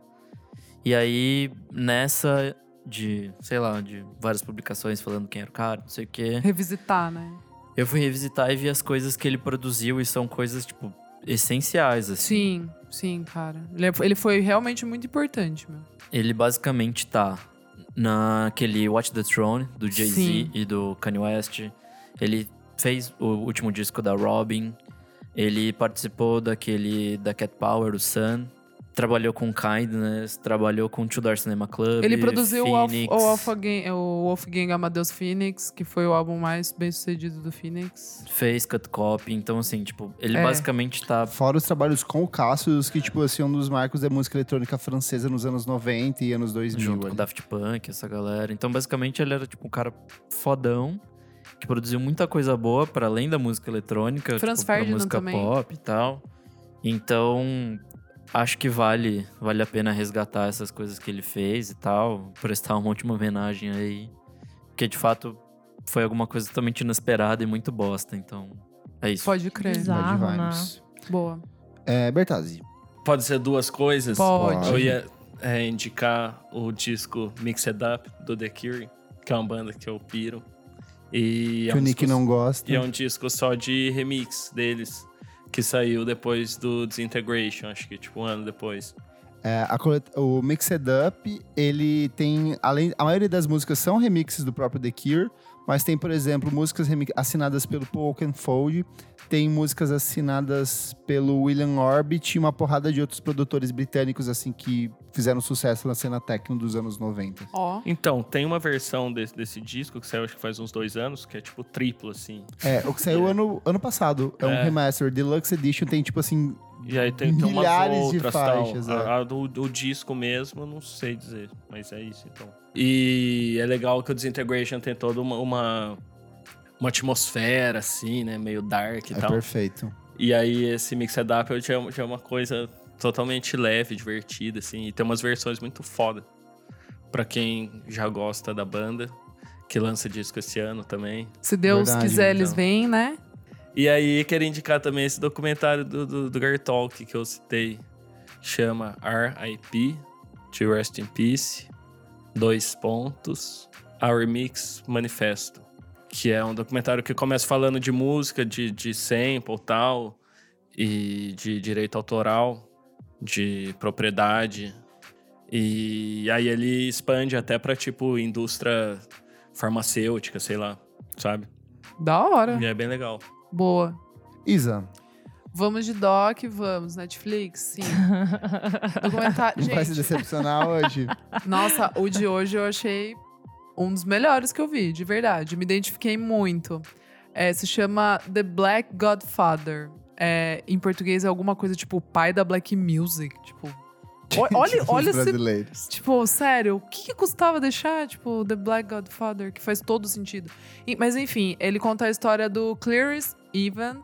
Ele foi um empresário, dono de gravadora, basicamente caça-talentos. É... Só que assim, na história vai mostrando que tudo isso meio que foi acontecendo por acaso.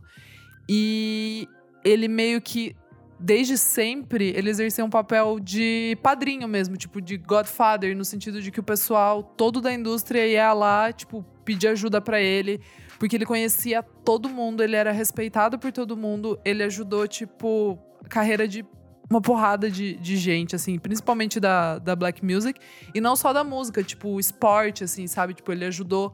Eu esqueci o nome agora do jogador de beisebol, mas, tipo, o cara é, assinou um contrato com a Coca-Cola, tipo, isso nunca tinha acontecido, saca? Tipo, ele, ele teve muita relevância, principalmente pra organizar a indústria e, e também, tipo, né, a, a cena black da época, a ganhar dinheiro. Ele começa e termina falando o- no documentário que, tipo, você nasce com um número e você termina e você morre com um número. Tipo, a vida é, basicamente são números.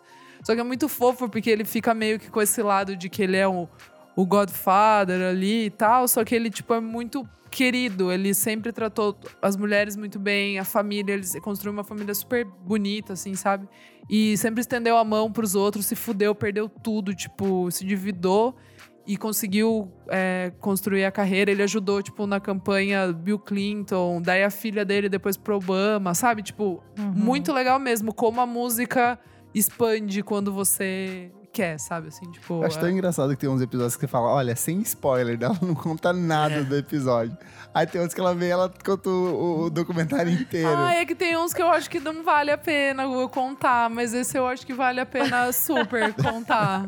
De verdade. Porque senão a pessoa não fica com vontade de assistir, De eu assistir, acho, entender. sabe? Tem uns que, tipo, meio que você já vende, sabe? Entendi. Sem o spoiler. Entendi. E esse eu acho que, como ninguém conhece esse senhorzinho, eu acho super que vale a pena assistir, de verdade. É muito Repete o nome, legal. então? Se chama The Black Godfather, tem no Netflix. Gente, assistam. Perfeito. Elo, Eu tava vendo o Instagram de uma revista que eu gosto muito, que é a Crack Magazine. crack? Crack, menina, crack. E subiu um vídeo que eu achei muito interessante, que é da Nilo Feriania, que você indicou aqui um tempo atrás, eu não ouvi. Quem? A Nilo Feriania. Nilufer. Ah, Nilufer, sim. Sim. Entendi, sim, sim. Eu entendi eu tava- Nilo Verganha. Então, que pouquinho. Quem será que essa Que pessoa... Nilo A? Nilo Feriania, que ela lançou um disco muito bom. Deixa eu só. Chamada Miss Universe. É um Lançou Miss Universe. favoritos. E você tinha falado e eu não dei muita bola, desculpa. Como sempre, né, E daí eu fui ouvir Quando que você vai valorizar a Hatch que eu já te recomendei? Não vai. Eu já ouvi a Hatch. Viu? Você não viu a Red lá? Você não viu? Não, porque era, ela Ah, só um tocou no antes? palco pro. Ah, tipo, tá. não... Eu gostei da Hatch, mas a, a Nilufer é mais. É, É mais perfeita. é não, a. Nilufer é o babado do ano, Ela velho. é muito boa, Ela é muito cara. E eu vi o show lá também no festival e foi muito bom, eu fiquei chocada.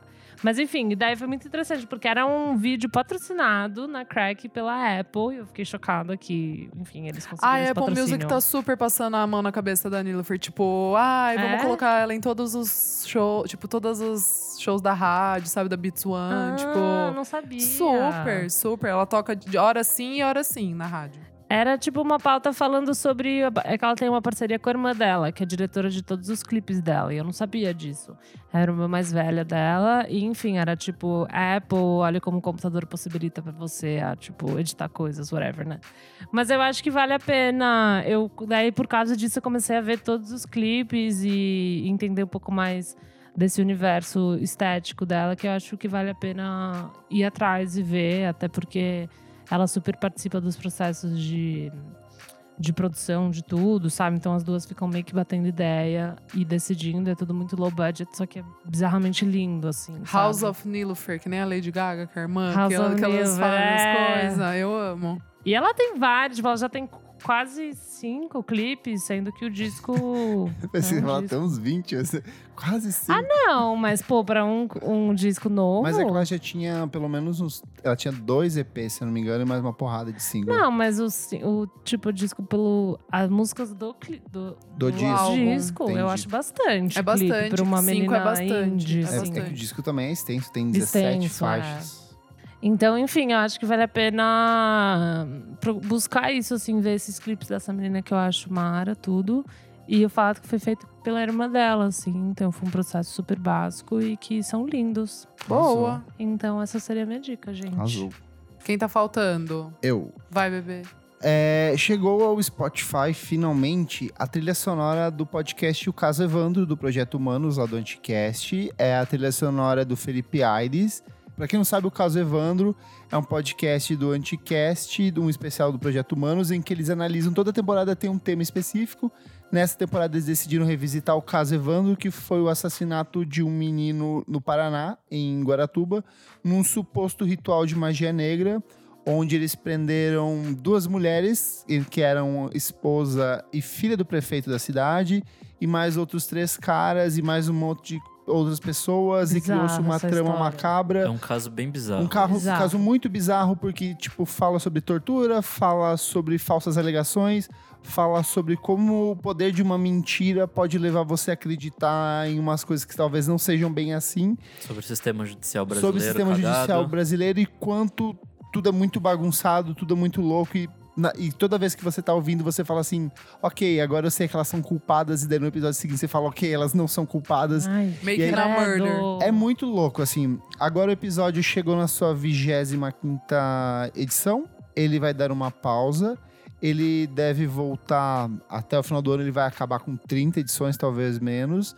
É, recomendo então que vocês ouçam e ouçam a trilha sonora que é do Felipe Aires. O Felipe Aires ele é guitarrista de uma das minhas bandas favoritas de pós-rock, que é o Ruído por Milímetro. A gente já recomendou o trabalho deles aqui. Então ele quem produziu essa trilha sonora e ele que faz as mixagens do programa. É, além disso, ele tem mais um monte de projetos Tem. solo que são bem legais, assim, tipo, vale bastante a pena ir atrás. Se eu não me engano, ele tá também no SoundCloud com várias coisas, solo dele, então acho que vale a pena ir atrás. Perfeito. Minha última dica é a exposição Bjork Digital. Ah, foi? Eu fui. aí? Fomos em primeira mão Fomos, com o- o Renan. O Renan né? foi lá, mas eu fui porque eu paguei, eu fui com o meu dinheirinho. Eu mereci. Eu mereci. Eu mereci.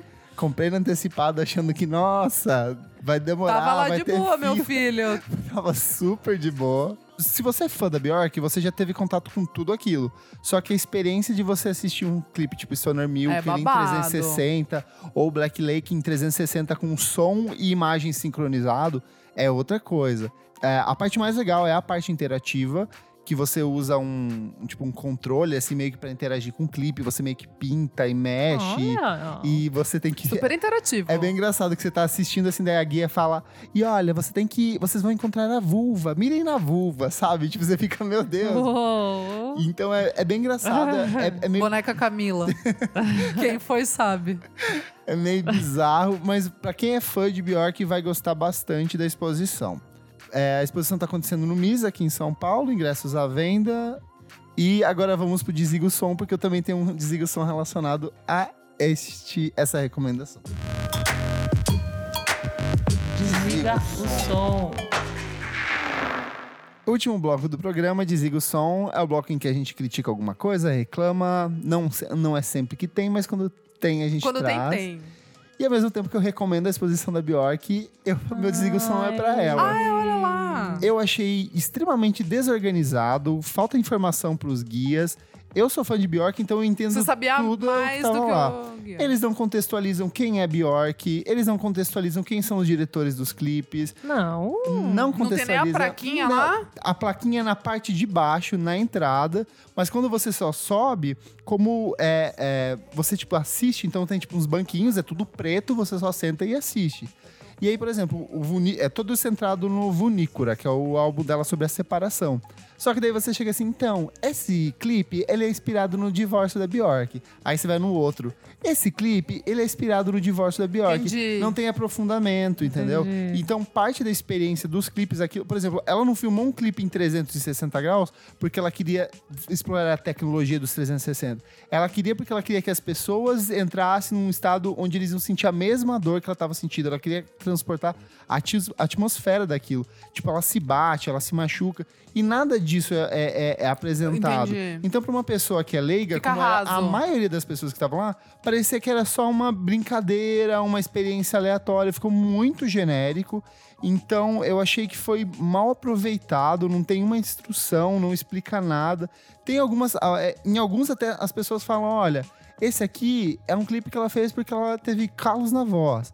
Mas aí tem um outros que você faz assim que a pessoa simplesmente fala: ó, vocês vão colocar o óculos e vão colocar o fone e. Vocês vão é isso é isso aí. E museu não é isso, gente. Museu é você contextualizar a pessoa, tentar Lógico. instigar ela. Não é só senta aí e se Não diverte, tem nenhum sabe? guia pra ouvir lá, o guiazinho? Não Você tem, ir é tipo, acompanhando, são- nada? Eu não sei se é porque esse foi o final de semana de, estre... de de estreia, talvez. mas eu achei bem desorganizado. Fora que a distribuição do. do o Vunícola, como a gente falou no especial sobre a Bjork, ele tem uma, uma linha narrativa, que ele parte da descoberta da traição até o momento que ela tenta manter o casamento dela, o casamento acaba e ela segue, tipo, tentando se reencontrar. Então, a própria organização desses clipes dentro da exposição, ela é meio desorganizada. Então, não tem o impacto que teria se tivesse seguido nessa narrativa. É coisa de fã? É coisa de fã, mas se Não, você não está se propondo a interessa. trazer uma Exato. experiência, Uma então exposição, traz cara. a experiência. É pros fãs também, né? Exato. É, só que assim, a maioria das pessoas que falam não são só fãs, Não, entendeu? lógico, E, mas- tipo, Não, mas, mas, mas é isso. Tipo, assim, não são só, tipo, fãs, mas principalmente os fãs. Então, assim, você tem que trazer no mínimo uma coisa, tipo, a mais. Pelo menos a mais, assim, que você não saiba. Tipo, você que é fã, fala, nossa, que legal, não sabia que isso foi gravado sei lá onde, sabe? Tipo, pega a letra da música, dá uma olhada e fala, ó, essa letra ela fala. Porque toda a exposição ela é em- contextualizar, A contextualizar. única parte em português é de fato na entrada, onde tem, tipo, a- as definições de cada sala, mas lá dentro, tipo, é tudo em inglês. Ela canta em inglês, não tem legenda. Então, assim, pro público médio, parte da experiência vai se perder por conta dessa Claro. falta de um, de um comprometimento do MIS em explicar, de fato contextualizar, ensinar, falar algumas Faltou, coisas. faltou. E faltou. outra coisa, se você tem labirintite, Eu não, vou. vá. Não, eu não vou. E por favor, antes, se você pegar um horário que for tipo assim, meio-dia, uma hora, coma antes, porque uma menina desmaiou no meio do. do Sério? porque eu morro de labirintite é com essas experiência coisas. 3D cara. e você fica sentado numa cadeira que gira. Nossa! Jamais! Beijão! Caralho. Te adora, não vai, não. De fato, a primeira vez que você coloca, você fica meio. "Uh". Nossa, Deus Aí na o livre. segunda sessão, a menina sentou, encostou na parede. Eu? Isadora! E desceu. Meltdown! Foi tipo, eu pensei na hora, a Isadora ia morrer. Nossa! Eu não vou nem que pague. Eu amei, eu quero ir só pra ver isso. É isso. de girar eu gosto também. O, o brinquedo lá, o. o tã, tã, tã, tã, tã, tã, sabe? Do, do, Ai, Ok. sei, de, sei. então é isso. Alguém mais tem um desliga o som? O meu desliga o som era. Não, era, era o do Mark Ronson. Eu ia perguntar pra vocês qual é o limite de Mark Eu ia perguntar isso. Porque eu tava lendo um texto na Pitchfork que, que até fala sobre isso. Tipo, se o Mark Ronson tá sendo too much ou se é isso aí. É tipo uma divagação, assim. Saiu, acho que ontem na Pitchfork. E eu tava instigada, tipo, pensando: será que eu tô julgando ele? E daí eu vi esse tá, e texto não e tem problema Não tem julgar. problema. Não, mas é que daí, assim, eu gostei, assim, de a gente conversar sobre. Conversamos. Acho que passou, assim. Tá falado. Tá Então mais é isso, calma. tá, fala tá Tá mais falado. calma?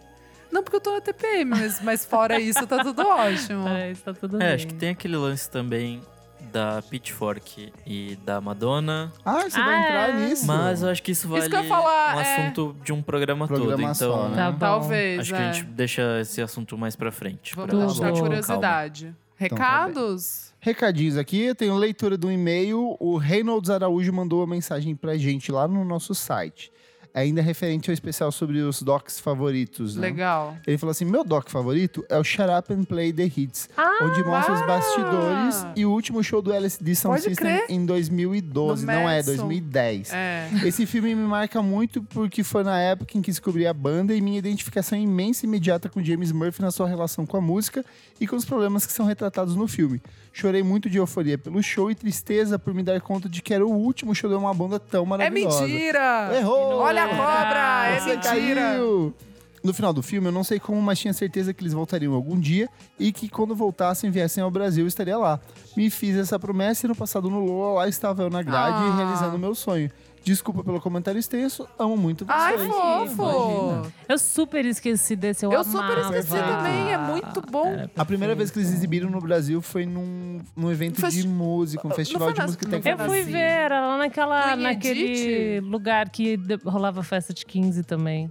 Não foi tipo no que era Edit moinho, lá? Era moinho, moinho. É, eu não sei se Ah, era é? um edit ou era um evento No, de na música. Sim, é, não, né? Não era Não, assim, né? era alguma outra coisa. assim. Mas era no moinho que eu fui lá com De um fato, é um documentário longe. ótimo. Ótimo, boa, boa. Arrasou. Muito bom. Arrasou. Ele deveria lançar uma, segun, uma, uma segunda parte agora. Tipo, é, galera. Na verdade, desculpa. voltando. Olha, a cobra é mentira, é um clássico. Vamos lá, pessoal. Listinha de shows, hein? Vai, nosso calendário aqui, Vamos vai. lá. Dia 25, no Cinejoia, Cigarettes After Sex, show da Monkey Buzz. Outro show babadinho da Monkey esse é- Ingressos à venda. Ingressos à venda. Outro show babadinho que a Monkey Buzz tá trazendo é Man I Trust, Tudo. que a gente aqui ama. Vai ter dia 21 de setembro no Fabrique, com a abertura da IMA. E dia 22 no Agulha, em Porto Alegre, com a abertura do Terno Rei. Perfeito. Eu E amei. os ingressos também já estão à venda. Já estão. E já estavam na última edição, eu só não sabia disso. É isso. Já tá rolando. E neste, nessa sexta-feira, dia 28, se você está ouvindo na sexta-feira ou na quinta-feira, eu toco na Tóquio, na Festa Luna, festa de indie e músicas alternativas. É isso. Vou tocar mais pro meio da festa. então- Ótimo, já fica todo mundo bebendo. Não, é umas três. Eu toco das três às quatro. Ai, ótimo. Não, muito tarde, eu estou cansado. É verdade, que é tarde. Mas eu já descobri que eu vou dormir e depois Isso que eu eu vou ia falar. Dorme, come o negócio e vai. Eu tenho um também. Dia 5 de julho, é, para quem é de Piracicaba. Eu vou com a raça para Piracicaba e vou fazer um DJ set revista Balaclava antes do show. E vai ter distribuição gratuita da revista, como sempre, mas daí você pode ir lá e pegar quantas você quiser. Conversar, pegar revista, ouvir umas músicas boas e ver um show legal. Então, Eu amo Vamos Falar sobre Música Invadindo o Interior. É isso que eu É, quero. menina! É isso que eu quero. Aí eu decidi que eu vou em alguns shows fazer Essa tour. discotecagem É porque eu quero ir pro interior. É isso. Então eu vou fazer isso, tá bom? Rafael, você tem algum recadinho? recado. Sua agenda de shows, Minha Rafael. agenda de shows. Tem uma festa de uma página que chama Sonido. E que rola no Estúdio Lâmina. E vai, vai ter uma agora em julho. Data a confirmar. Data, Data confirmar, mas a gente vai confirmada aí. colocar o link certinho no post do Boa. podcast. Boa. Pra você que quer ver o Rafael Bertazzi ao vivaço. Isadora, redes sociais. Arroba Almeida Dora no Insta e no Twitter, Almeida Dora Underline. É isso. Elo Cleaver. É, arroba Elocliver no Insta, no Twitter. E se você se interessar, arroba revista Balaclava. Por que não, né, É isso. menina? Bertazzi, suas redes sociais. Onde as pessoas te acham? soundcloud.com barra Bertazzi. Com Z. Com Z, I no final. Tem um YouTube que eu não faço a menor ideia, que é um, que é um número. É só você jogar. É só se você, jogar, jogar Rafael Bertazzi, você Rafael, acha. Rafael Bertazzi na busca. E agora tem um Vimeo também, que é vimeo.com.br Oh. Bertazzi. Que o último mashup que eu fiz tem vídeo e eu só consegui subir no Vimeo. Ah, é o do Tom e... Do Tom e Elis. Tom e Elis. Tem um, um Recomendamos vídeo. aqui. Sim. Perfeito. Nick.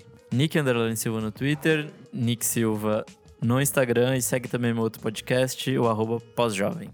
E você, Kleber Fati? Eu sou o arroba KleberFac no Instagram ou arroba miojoindie no Twitter.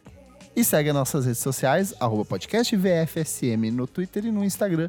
Vamos falar sobre música no Spotify, Facebook, Apple Music, Deezer, Google Podcast e Qualquer tudo. outro agregador Nossa. que você quiser. Muito obrigado pela sua audiência. Obrigado, Mas antes Berta. disso, ajuda a gente também no padrinho. Ah, louca! Aqui as era moleque. padrim.com barra podcast VFSM A gente tá quase voltando pro YouTube. pro YouTube. Dá o seu dinheiro, queremos seu dinheiro. Rafael, muito obrigado pela sua Pessoal, participação. valeu, hein? Sou fã aí do, do Obrigada. podcast. Lindo. E, então, obrigado. Desculpa qualquer coisa e até a próxima edição do programa. É isso. Tchau, tchau. Um beijo. Valeu.